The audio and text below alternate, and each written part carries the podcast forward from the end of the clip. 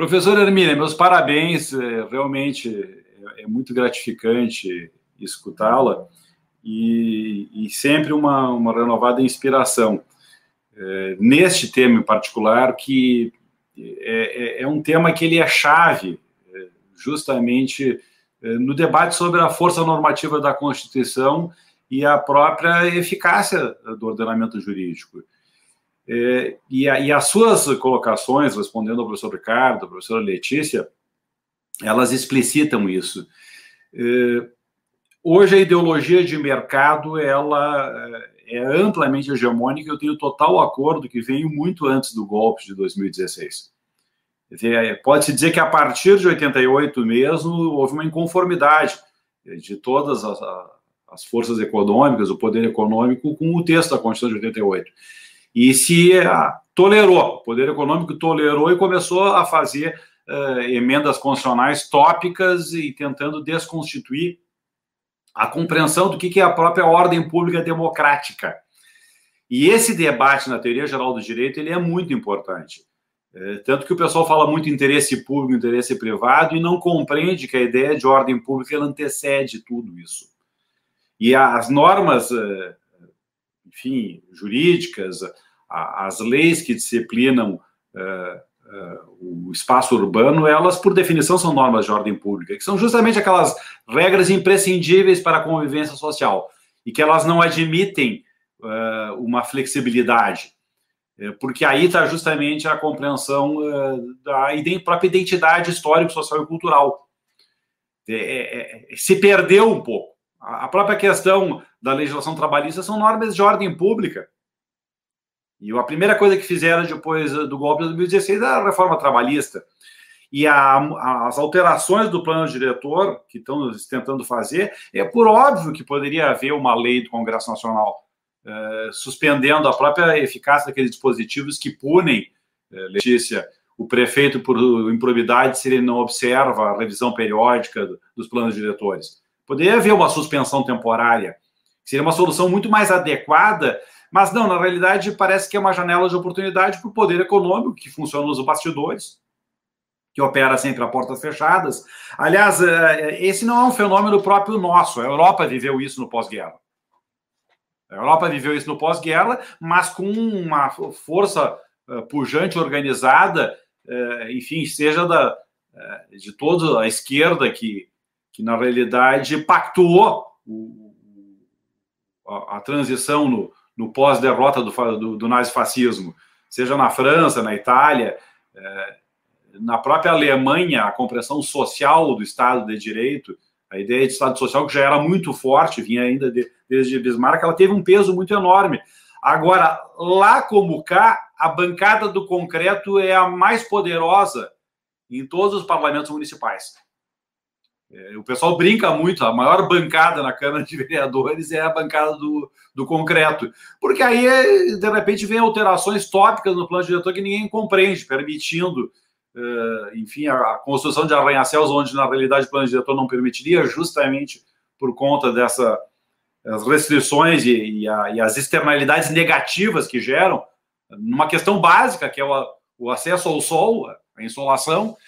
É, e, na realidade, a própria DPF 828, eh, que teve a medida cautelar, né, uma liminar muito, muito tímida, né, muito tímida, que na realidade é isso, ela, ela, ela proibiu despejos por seis meses eh, e até medidas liminares com relação a, a, a, a, as locações e, e aos despejos aqui com relação a ocupações ocorridas antes de 20 de março. Ela fez um corte e foi muito tímida, muito tímida.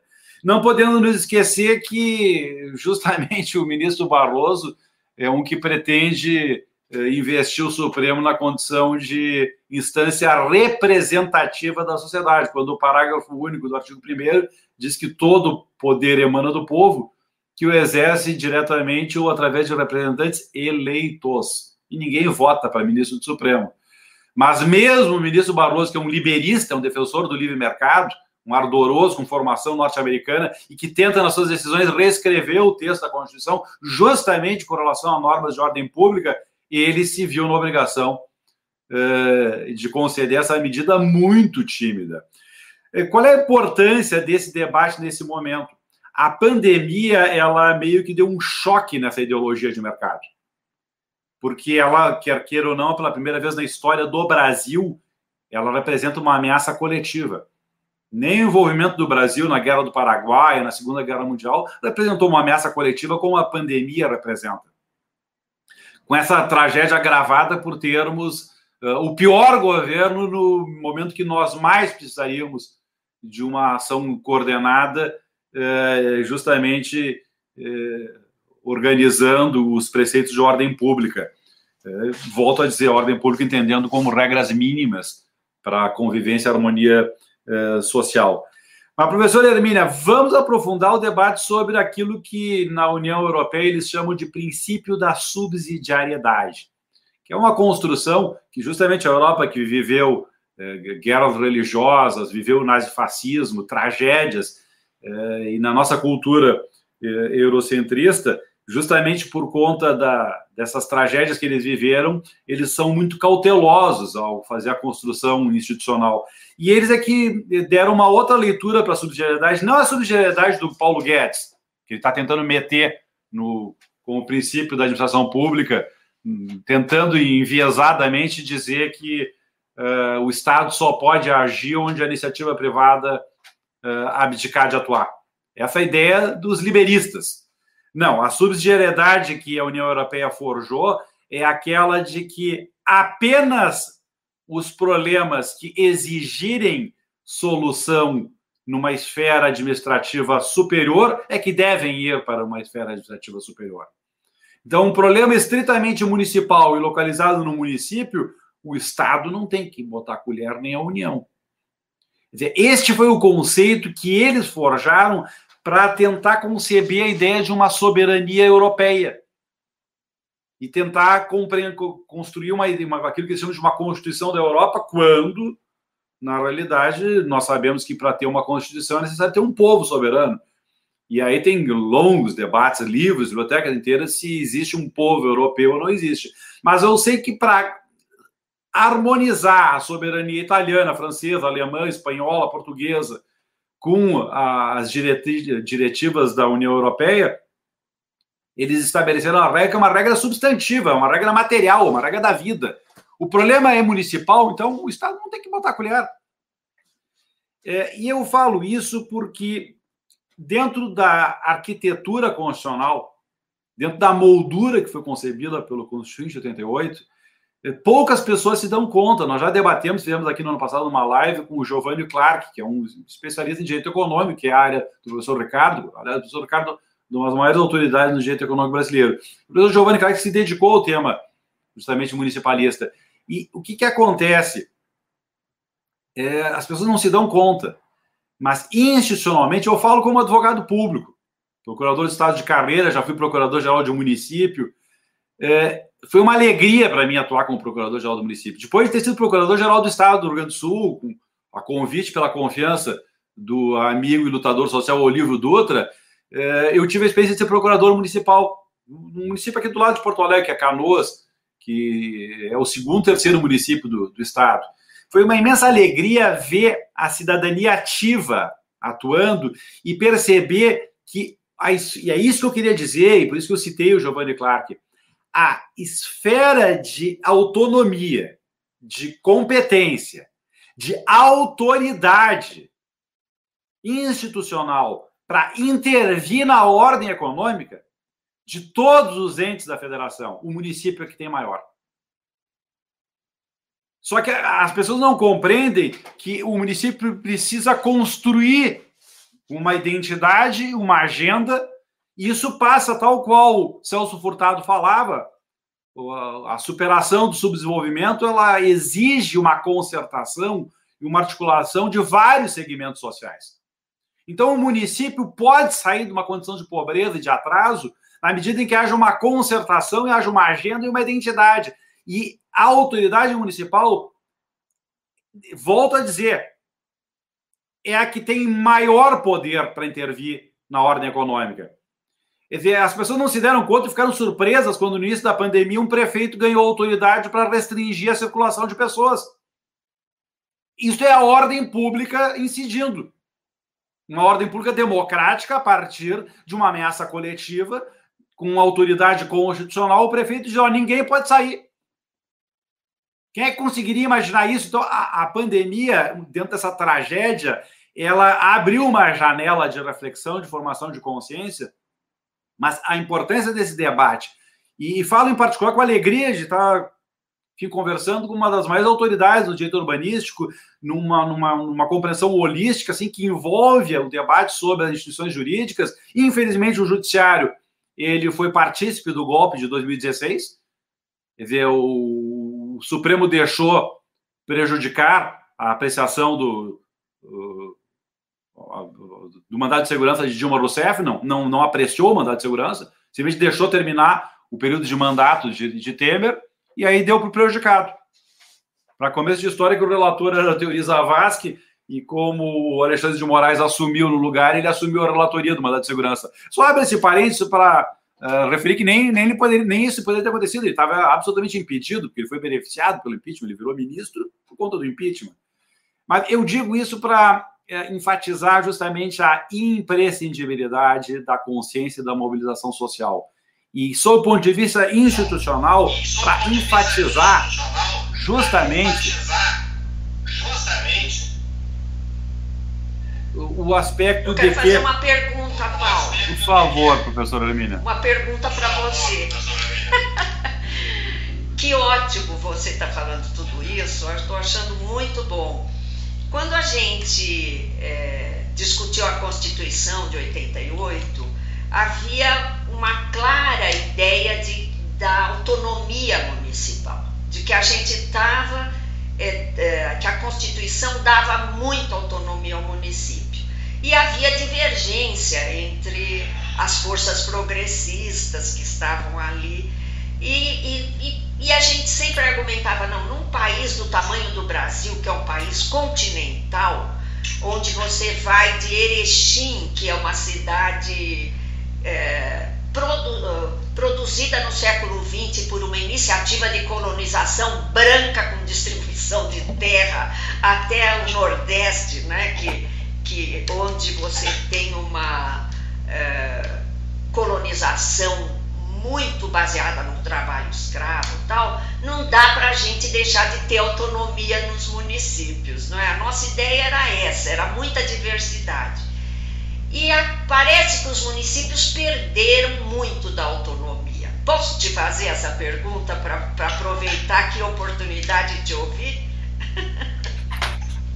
Vamos trocar figurinha, porque eu quero ele ouvir. É, na realidade, esse é o debate esse é o debate. É, o que, qual é o debate que está posto? É a tensão entre a ordem pública democrática que a Constituição de 88 eh, ergueu, construiu. Paulo Bonavides, o maior constitucionalista da segunda metade do século XX, que faleceu há pouco, ele disse que, apesar de não ter sido uma Constituição exclusiva, ela se legitimou pela ampla participação e mobilização social. Foram emendas populares como essa, que a senhora capitaneou e articulou, com mais de 180 mil um, subscritores, aquilo que legitimou e trouxe para o Brasil que tinha de mais avançado em termos de constitucionalismo. E sim, a autonomia está consagrada na Constituição.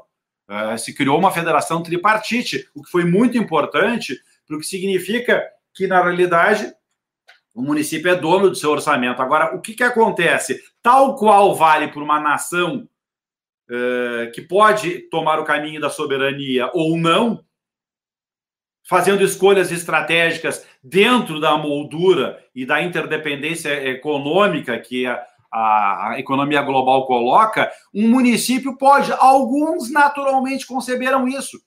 Quando o município de vocação turística pega e proíbe, imaginemos aqui Gramado, Petrópolis, Nova Petrópolis no Rio de Janeiro, é, cidades turísticas, é inconcebível que elas vão autorizar prédios eh, de alturas estratosféricas, que vai caracterizar justamente a identidade que ela construiu. Mas foi, e, isso criou uma, uma tessitura, uma identidade histórica, cultural e social que os próprios comerciantes, a própria população vai se insurgir se houver comprarem a bancada a Câmara de Vereadores para alterar o plano diretor e permitir construção de prédios de 30 andares em Gramado Canela.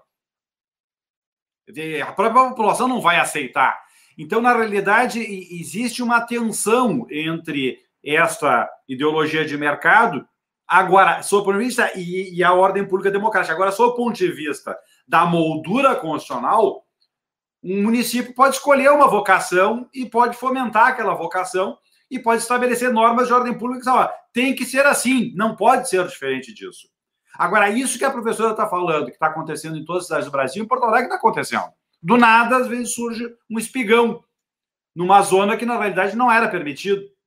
Ah, mas houve uma alteração, abrir uma, uma exceção. É a bancada do concreto que está operando.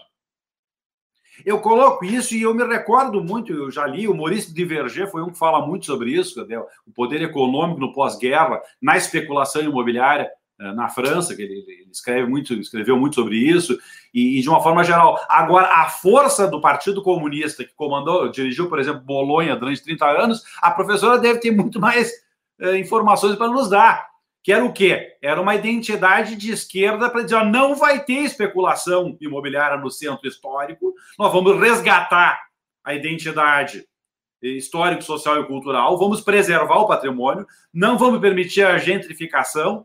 Dizer, agora, isso passa por consciência e por mobilização. Quando, na realidade, nós vivemos numa lógica que a próprios segmentos da esquerda assumem um discurso liberal muitas vezes. Eu já vi gente no início da pandemia, de esquerda, de, defendendo que liberasse a vacina para o livre mercado. Aí eu tive que argumentar que a vacina é um bem coletivo por definição. E aí depois as pessoas se deram conta. Por que, que os americanos, que não gostam de sistema público de saúde, em maio já tinham vacinado todo mundo? Porque eles sabem que é um bem coletivo por definição. Aí o peso da filosofia política que orientou a formação anglo-saxã teve bem presente. Não, não. E, e, e, hoje já tem cálculos que comprovam que o Brasil perdeu em termos de bilhões muito mais por ter atrasado a vacinação do que se tivesse vacinado lá no início. Entende? A economia ficou freada, ela está travada por causa disso. Então, e, então, na realidade, o que, que é? É uma incompreensão de um país que, na realidade, primeiro surgiu como um Estado, uma grande fazenda, e depois é que foi se desenvolvendo e se concebendo como nação como identidade e construindo a sua própria identidade histórica, e cultural. O que eu quero só dizer é que, do ponto de vista constitucional, o município de todas as esferas é que tem maior autoridade para intervir na ordem econômica. Quer dizer, que vão desde exemplos como, por exemplo, a famosa meia entrada no cinema. É considerado como uma norma de, de direito econômico, né, professor Ricardo? É, que o município, a Câmara de Vereador pode fazer.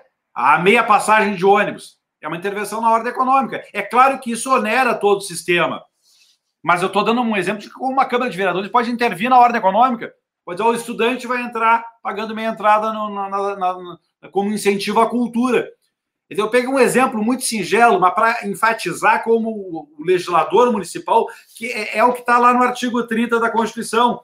É, é, a cláusula mais aberta que tem. Os dois primeiros incisos. Compete aos municípios. Inciso 1 legislar sobre assuntos de interesse local. É tudo.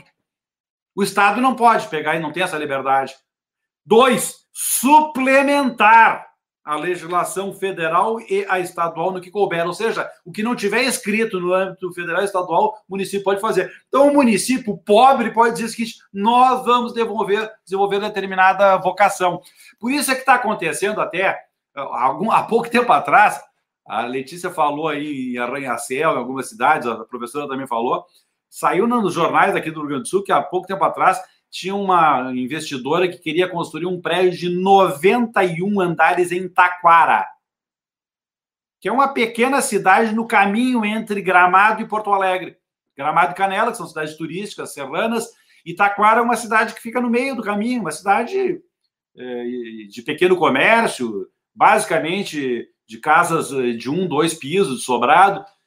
E aí parece que o próprio investidor desistiu e agora eles querem construir em Camboriú, que já tem, já, já buscou essa vocação. Camboriú buscou essa vocação de arranha-céus, embora seja um absurdo, que é isso. Eu não gosto de ir na praia em Camboriú porque não tem sol de tarde.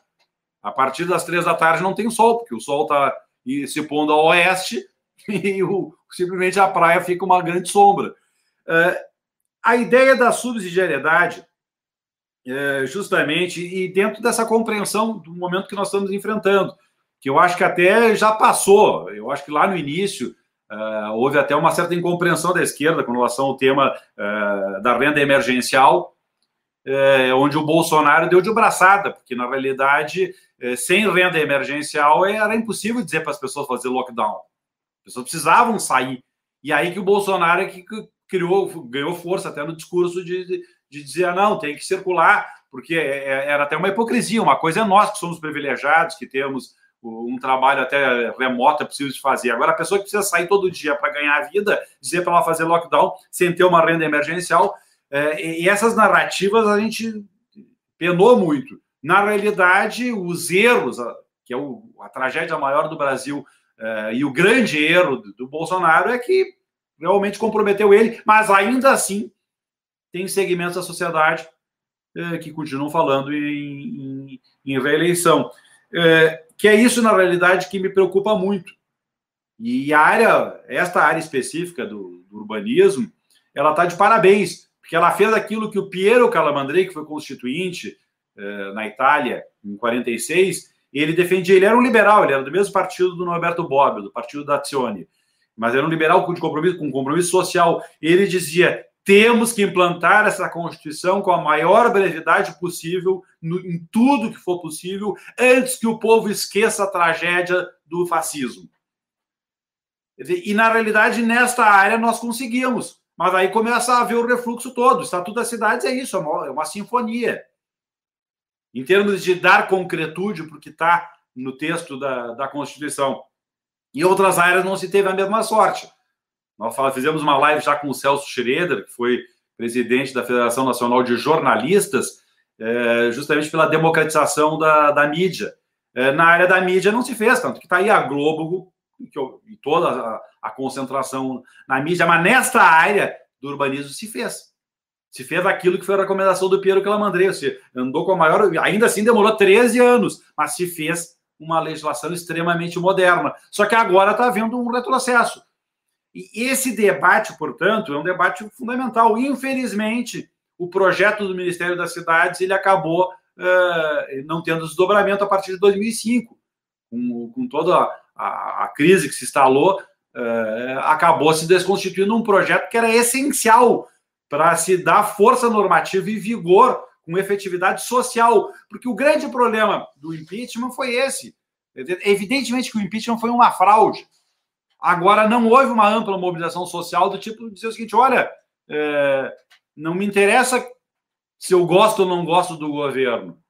Não se pode derrubar um governo eleito porque simplesmente ele é, é impopular. Agora, mais do que nunca, é, o tema é, da questão urbana é um tema-chave justamente para formar consciência e para mobilizar a, sociedade, a cidadania ativa. E o conceito material que eu, eu, gostaria de valorizar, não a subsidiária, volto a dizer aqui, na reforma administrativa, o Guedes quer colocar no capítulo 37. Eu ouso dizer que se passar, dá para fazer a disputa que no artigo 37 são princípios da administração pública. Então, é bem razoável que ali está o, o, capítulo da organização do Estado, é bem razoável dizer que entrar subsidiariedade no 37 e não na ordem econômica, que está lá no, no, artigo 170. Eu tenho sustentado que se o Guedes e o Bolsonaro conseguirem botar o, a subsidiariedade no 37, a interpretação correta é aquela da União Europeia. Porque o, o artigo 37, que estão os princípios da administração pública, ele está falando do quê? Da organização do Estado. Bom, então significa que a União e o Estado não podem intervir no município se o problema for exclusivamente local. O problema é que ainda hoje remanesce legislação, atos legislativos e até leis da ditadura que dão competência para os estados, por exemplo, intervir em temas ah, locais dizendo que eles são intermunicipais. Aqui no Rio Grande do Sul acontece muito disso. Linha de ônibus de duas, três quadras dentro de canoas mas porque ela fazia uma interligação com o trem urbano, era considerado como linha estadual. Quer dizer, com um grau de intervenção. Outro aspecto que a ideologia de mercado pesa muito. existe uma resistência dos tribunais de contas em, em, em, em os municípios se consorciarem para desenvolver atividades comuns, seja no, na coleta de lixo, seja na, na, questão de saneamento. Isso é uma resistência, por quê? Porque os órgãos de controle não estão aparelhados para isso, então eles querem que a, a contratação de serviços sejam exclusivamente municipais quando seria perfeitamente possível. É claro que isso tem todo um mecanismo. Não pode um, contribuinte de um município subsidiar o outro município, mas isso é uma questão de conta corrente. Agora, obviamente, que vai haver uma, uma um somatório de capitais para ter sinergia na, na melhoria da, e na prestação de serviços de saneamento, sobretudo, que é o grande problema é, do Brasil, pelo que se sabe, quer dizer, com acesso à água potável, até a própria questão do, de, de esgoto. Então, eu, eu, eu, eu queria só que a professora pudesse aprofundar o tema justamente é, é, da subsidiariedade e não deixando de render homenagens à, à sua primeira colocação, já respondendo ao professor Ricardo, sobre o tema da legalidade. Porque, na realidade, nós vivemos, e esse é o objeto de, de estudo, de reflexão, até teórico, acadêmico meu, do professor Ricardo, que é justamente a preocupação com a força normativa da Constituição de 88. Só que a força normativa da Constituição de 88 que vai se desdobrar na ideia de observância da legislação democrática, daquela feita pelo legislador, ela pressupõe consciência social. O Estatuto da Cidade é uma orquestra, como a professora falou, é uma sinfonia é, maravilhosa. Agora, ele não vai ter eficácia se não houver consciência social. E aí a, mobilização e a, a, atuação da sociedade organizada é fundamental. E, aliás, respondendo à indagação do Castro, que colocou a ideia da representação, o próprio professor Ricardo ele não leu, mas ele referiu os incisos que estão lá no artigo 29, que falam justamente sobre a possibilidade é, de uma atuação, de uma representação. Rigorosamente, é, o que está lá no 12 do 29, onde está justamente no capítulo do 29, está dito o município reger-se-á por lei orgânica, votada em dois turnos, com um interstício mínimo de 10 dias e aprovada por dois terços dos membros da Câmara Municipal, que a promulgará, eh, atendidos os princípios estabelecidos nessa Constituição, na Constituição do respectivo Estado, e os seguintes preceitos. Olhem o que está lá no 12. Cooperação das associações representativas no planejamento municipal. Que é o Castro, que sempre participa das lives conosco, ele diz o seguinte: olha, quando eu preciso entrar no judiciário, eu preciso da representação de advogado. Mas por que eu não posso ter um representante técnico para discutir os temas urbanísticos? Bom, o inciso 12 diz que um dos uh, preceitos que orientam a atuação dos municípios, além do que está na lei orgânica, na Constituição, é justamente cooperação das associações representativas no planejamento municipal. E deu justamente a ênfase na ideia uh, da, do, do, da sociedade civil organizada participar uh, do cotidiano. E nem se fala o, o, o 13, mas o, o 13 é um absurdo, né? Porque o 13, na realidade, é, ele fala iniciativa popular, mas aí é iniciativa popular de projetos de lei de interesse específico do município, da cidade ou de bairros, através de manifestação de pelo menos 5% do eleitorado. Isso que é um absurdo. 5% do eleitorado, se imagina 5% de São Paulo. É, na realidade, é a restrição que existe no Brasil, porque aí é o problema de não termos tido uma Constituição exclusiva. Os órgãos de soberania, o Congresso Nacional, o Supremo, vivem de costa para o povo brasileiro. E aí, aqui no município, a regra que está na Constituição é para entrar com um projeto de lei, é um projeto de iniciativa popular, é 1%, que já é um absurdo. Nacionalmente, 1% do eleitorado significa um milhão e meio. O eleitorado são 150 milhões. Então, para entrar com um projeto de lei, tem que. Imagina, isso é um absurdo. Um milhão e meio de assinatura para protocolo de lei na Câmara dos Deputados. No, no município, esse deveria ser uma meta regra, mas daí botaram no 13 ali que tem que ser 5%. Imagina 5% do, do povo de São Paulo. Mas esses mecanismos eles estão delineados na Constituição. E, como a professora bem colocou, neste, nesta esfera, o Estatuto da Cidade ele é uma verdadeira orquestra. Não é por falta de uma boa legislação. Agora, o que precisa fazer é fomentar a organização da sociedade civil, eh, porque, em termos de competência, não é desculpa. Não é desculpa. Não é desculpa em termos de competência institucional. O município, volto a dizer, de todas as esferas, que tem maior autoridade para conceber projetos de desenvolvimento, de fortalecimento da sua identidade histórica, social e cultural, com normas de ordem pública discutida e debatida com a sociedade. Na prática, o individualismo uh, possessivo leva a uma dinâmica assim uh, de hegemonia da ideologia de mercado. E aí as pessoas uh, simplesmente se voltam as costas umas para as outras, é a guerra de todos contra todos, e a bancada do concreto é que acaba governando. Mas essa é a esperança. Eu também sou um otimista que eu tenho, que nós vamos retomar o caminho da democracia no Brasil logo, logo. Agora, vai ser fundamental que as instâncias governamentais das esferas superiores elas fortaleçam e valorizam justamente a democracia e a participação uh, popular. A ideia da subsidiariedade. Eu queria que a professora falasse um pouquinho mais sobre isso, justamente, substantivamente, a valorização da equação é, dos problemas locais na esfera local. Muito obrigado, professor.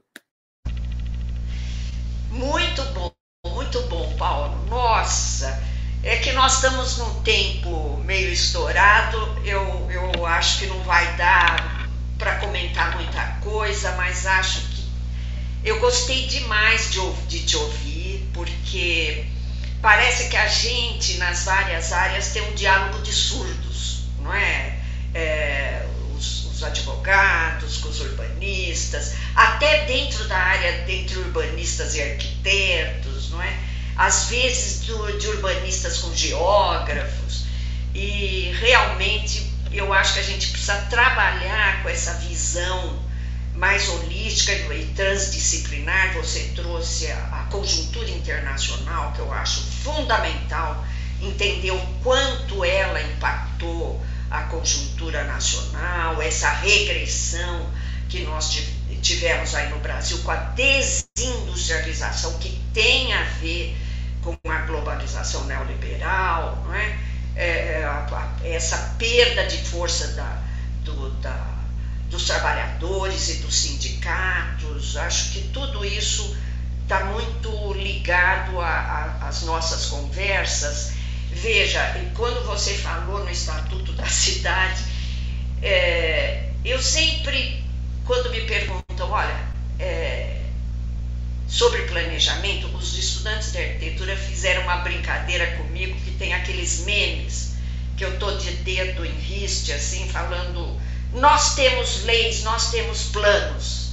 É, então não é isso que falta, não falta, porque em geral quando você faz entrevista a, na mídia é falta planejamento urbano no Brasil. Não, é? não, não falta lei nem planejamento, nem plano. Plano tem toda a cidade com mais de 20 mil habitantes, o Estatuto da Cidade obriga, obriga a revisão, tudo aquilo, não é?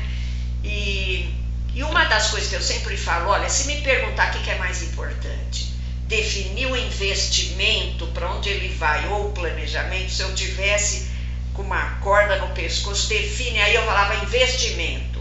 Primeiro nós temos que trabalhar é, com o dinheiro, fundo público. Como é que o fundo público está sendo aplicado? Mas o Estatuto da Cidade, ele inclui no plano diretor necessariamente as diretrizes do orçamento e as diretrizes do PPA, Plano Plurianual. Não falta nada. Então, nós temos lei, nós temos planos. O que, que falta é correlação de forças. É isso que você falou. É uma correlação de forças, de participação democrática, que possa, que possa nos levar a aplicar essas, essa legislação maravilhosa. O, o, a lei federal de mobilidade, não sei se vocês conhecem, eu costumo brincar que ela é ótima para a Dinamarca porque a prioridade é pedestre e veículo não motorizado, que é a bicicleta. Né? O, o automóvel é a terceira prioridade. Mas ele, de fato, quando você vai ver as obras em qualquer município, o automóvel ali é. Não é? Mas é, eu realmente eu acredito, tenho uma convicção de que nós temos que voltar à democracia direta e local para que a gente reconstrua a democracia num país de dimensões continentais, que é o caso do Brasil. Muito concentrado, do, acho que inclusive a regressão teve a ver com o fato de da gente ter criado 20 mil conselhos institucionais e ter deixado a capilaridade participativa nas ruas, praças, bairro, igreja, que era o fundamental, sabe? Então eu acredito na reconstrução disso a partir do poder local. Acho que existe um problema da, nas competências federativas que é da questão metropolitana. Apesar do Estatuto da Metrópole, apesar de tudo que nós já discutimos, a, a questão metropolitana, é, que é uma. A, metrópole é, é uma associação de municípios. Né? Do ponto de vista da realidade, ela é um orgânico, ela é uma coisa orgânica, tem uma unidade, uma. Mas do ponto de vista governamental, a, a questão da, de uma estrutura é, administrativa metropolitana, infelizmente, não pegou, assim como a lei de consórcios públicos, que é de 2005, você estava falando nisso, né? Ela, ela começou de exemplos tão bons. Veja o que é a correlação de forças. A gente tinha o consórcio do ABC, a gente tinha uh, o consórcio lá do Piracicaba, nós tínhamos ótimos consórcios no Brasil que inspiraram a lei. Mas como a correlação de forças foi mudando, a lei também não foi, não teve a aplicação que nós esperávamos. Bom, eu estou achando que a gente. Eu gostaria muito mais, é, muito mais de ouvir vocês, para falar a verdade, porque eu acho que eu tenho muito que aprender, não é? E, mas eu acho que vou deixar para uma próxima ocasião aqui, agradecer muito esse encontro, viu gente? Muito obrigada.